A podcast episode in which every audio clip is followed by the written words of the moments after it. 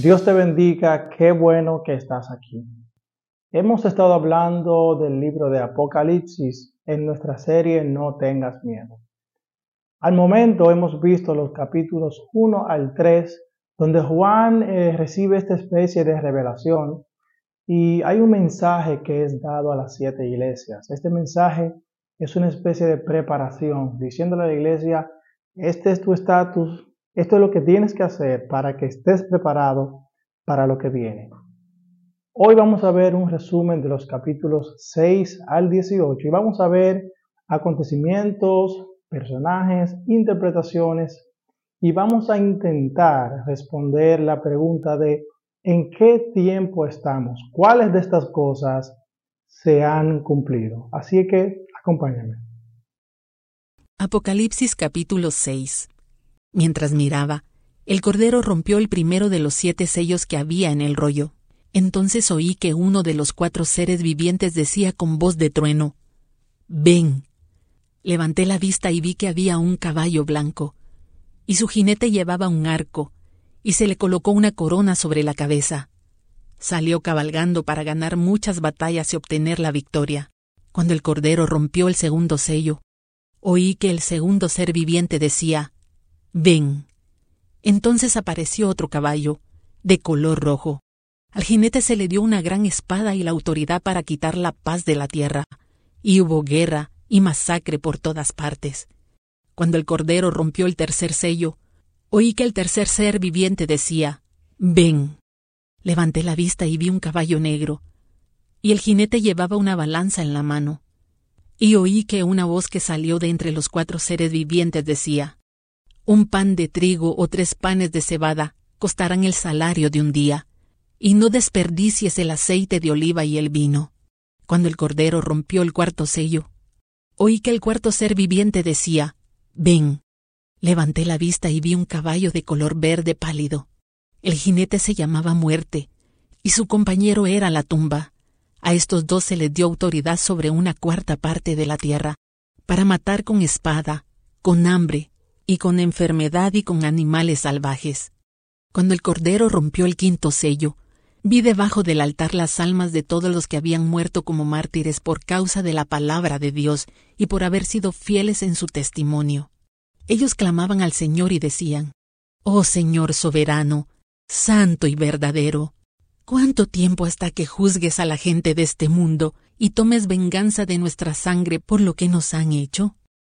Entonces a cada uno de ellos se le dio una túnica blanca, y se les dijo que descansaran un poco más hasta que se completara el número de sus hermanos, los consiervos de Jesús que se unirían a ellos después de morir como mártires. Mientras yo miraba, el Cordero rompió el sexto sello, y hubo un gran terremoto. El sol se volvió tan oscuro como tela negra, y la luna se volvió tan roja como la sangre. Entonces las estrellas del cielo cayeron sobre la tierra como los higos verdes que caen de un árbol cuando es sacudido por un fuerte viento.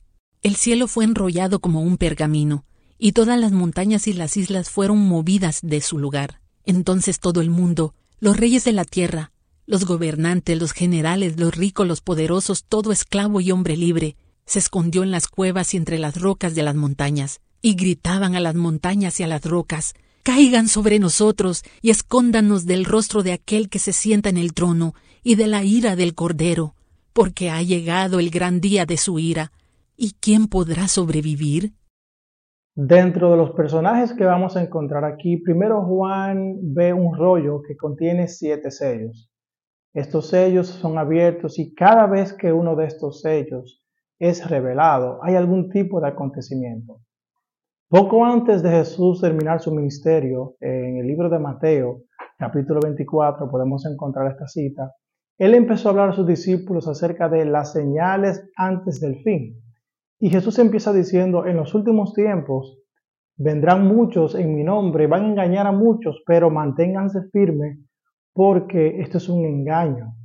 Eh, también Jesús le dice que van a escuchar de guerras, rumores de guerras, enfermedades, muertes, y eh, estos primeros sellos que son revelados, que son representados por cuatro caballos con sus jinetes, representan justamente esto que Jesús estaba hablando, es decir, de esa enseñanza que Jesús dio a los discípulos se ha tomado como referencia parte de esta enseñanza para encontrar la revelación o el significado de estos personajes. Así que los primeros personajes son caballos con jinetes que representan engaño espiritual. Dice que a otro se le dio la potestad de herir, de causar muertes, enfermedades, eh, y bueno, son acontecimientos que suceden. Luego, eh, Juan ve una multitud de 144 mil eh, que más adelante vuelve y repite esta especie de visión y especifica que estos 144 mil son escogidos del pueblo de Israel, de las doce tribus. Y pudiésemos mencionar aquí que es una especie de predestinados, pero no es lo que vamos a dar el día de hoy. Entonces, Juan ve esta revelación de los 144 mil. Junto con ellos, dice que también ve una multitud de todas las naciones, gente de todas partes del mundo. Esto representa a aquellos creyentes que han mantenido su fe y que son de todas las naciones, incluidos, digamos, tú y yo. El séptimo sello es abierto y este trae consigo siete trompetas. Estas trompetas, cada vez que son tocadas, pues trae consigo una plaga, trae destrucción, devastación. Menciona que la tercera parte de la tierra, el mar, eh, las aguas de los ríos, la naturaleza, eh, la tercera parte del sistema solar, los cielos, es destruida, estrellas caen. Eh, y una de las plagas que sucede es que la tercera parte de la humanidad es atacada por una especie de, menciona unas langostas que tienen un aspecto bastante apocalíptico, horrorítico. Dice que tienen pies como de león, aguijón como de escorpión, sus cabezas tienen como coronas. Eh, y lo curioso que menciona acá es que a pesar de todo esto que pasa, la gente no se arrepiente. La gente maldice a Dios y se aleja mucho más de Dios. Y esto es eh, bastante, bastante triste, que teniendo una oportunidad, ni aún así reconocen que hay algo por encima que controla todo. Otros personajes que aparecen acá menciona que son dos testigos y estos se dedican a llevar un mensaje de buenas noticias o de esperanza diciéndole a la gente, miren, todavía falta mucho más, es un mensaje de advertencia básicamente, Falta mucho más por venir. Tienes la oportunidad de acercarte y que no te toque eh, las maldiciones que vienen. Pero dice que curiosamente la gente rechaza este mensaje eh, y al contrario, dice que persigue a estos testigos, lo atrapan, los matan, celebran la muerte de estos testigos y ellos eh, dice que quedan tendidos en el pavimento, en el piso, y nadie se atreve ni siquiera a tocarlos. Eh, luego de tres días y medio, estos testigos reciben vida y dice que son elevados al cielo, lo que causa eh, conmoción en la gente, miedo, tratan de esconderse, porque saben que hay algo mucho mayor que va a venir. Otros personajes que aparecen acá mencionan que hay una mujer y un dragón. Esta mujer dice que es llevada al desierto, que el dragón la persigue para evitar que dé a luz, pero es protegida y este, esta criatura que tiene el dragón es escogida y dice guardada para Dios. La interpretación que se ha dado acá es que este niño se trata o se trataba de Jesús y la mujer de la iglesia, que al dragón eh, ver que no pudo contra el niño, entonces toma venganza contra la mujer y sus descendientes. Sus descendientes eh, como iglesia vienen siendo los creyentes, tú y yo, en, todas las naciones. Continuando con la revelación de personajes, luego aparece la bestia y es la primera vez que se menciona la bestia. Y dice que esta bestia recibe poder del dragón. El dragón también representa una bestia, así que ya tenemos la figura de dos bestias. Y esta bestia dice que doblega a la humanidad, impone su sistema y hace que le obedezcan. Pero hay la aparición de una tercera bestia, y esta es la, mencionada y la que establece un sistema de que nadie puede comprar ni vender. El número perfecto de Dios es el número 7, lo que representa lo contrario a Dios, eh, Satanás, la, la, impureza, pues el enemigo lo que hace es replicar lo que Dios hace. Así es que está representado con el número 6, que es imperfección. Entonces, Por eso el número de la bestia es 666, porque son tres bestias. Y aquí es donde se establece esto. Y esta tercera bestia es la que establece que todo el mundo debe tener su marca en la mano o en la frente. Todavía sigue habiendo maldad en la tierra. Las personas no aceptan el mensaje, no aceptan el chance que se les ha dado. Así es que el pecado está gobernando todo. Entonces llega lo que son las siete copas de la ira de Dios, todavía más destrucción. Y son estas siete plagas parecidas a la del Éxodo que terminan casi ya destruyendo todo lo que queda. Aún así las personas no aceptan todavía la oportunidad que se les da.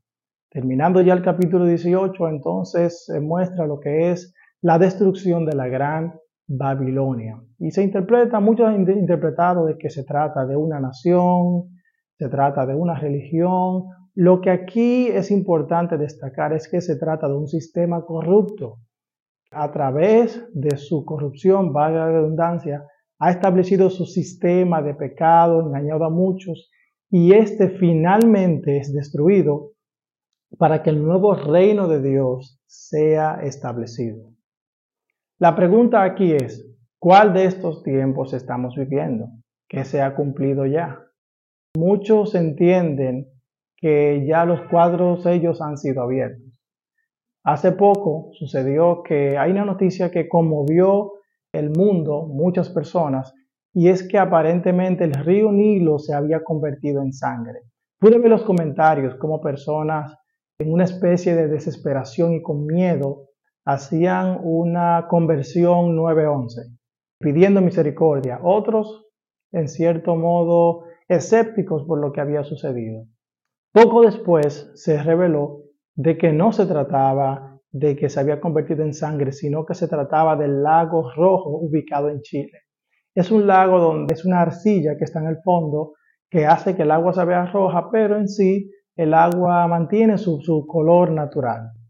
Las personas siempre tratan de, entender o de saber qué va a suceder. Lo, lo, lindo aquí es que nosotros tenemos la palabra de Dios y sabemos lo que va a suceder porque hace años que fue revelado. Entonces, lo importante, y eso que quiero destacar con este mensaje, es que si tu lectura de Apocalipsis no te da esperanza, entonces no lo estás leyendo bien. Esto debe significar esperanza y no debería ser miedo. Y es lo que sucede, por eso las personas, eh, aunque desconocen la profundidad de la lectura, cuando ven noticias como esta, se llenan de miedo y de terror, pero tú y yo debemos ser lo contrario. La realidad es que habrá un fin y que se acerca es que Cristo viene y que se acerca. Habrá un juicio y esto es real. ¿Qué estamos haciendo tú y yo? Recordemos el mensaje a las siete iglesias. Esta es la situación, debemos prepararnos para lo que viene, porque lo que viene es algo real. Así es que tú y yo tenemos la oportunidad de, de cierto modo, no pasar por estas tribulaciones. Claro, siempre y cuando nuestra vida esté fundamentada y guiada por Dios y haciendo lo que se requiere. Pero también tú y yo tenemos la responsabilidad de predicar a otros. Debemos acelerar eh, eh, y poner más energías en la predicación del mensaje para que otros también tengan esta esperanza, esta buena noticia que nosotros tenemos. Así es que que tu lectura de Apocalipsis no sea de miedo y de terror, sino que sea de esperanza. Y esa es mi oración el día de hoy. Oramos, Señor, te damos gracias por este tiempo, Padre, eh, por esta revelación que tú has traído a nuestras vidas. Te pedimos, Señor, que nosotros podamos encontrar esperanza en estas lecturas y que nosotros eh, sepamos la responsabilidad que tenemos de extender tu palabra, tu esperanza, tu mensaje de esperanza a los demás que otros puedan acceder a esta gracia, porque esta lectura de Apocalipsis para nosotros representa eternidad. Esta es nuestra oración en el nombre de Jesús. Amén.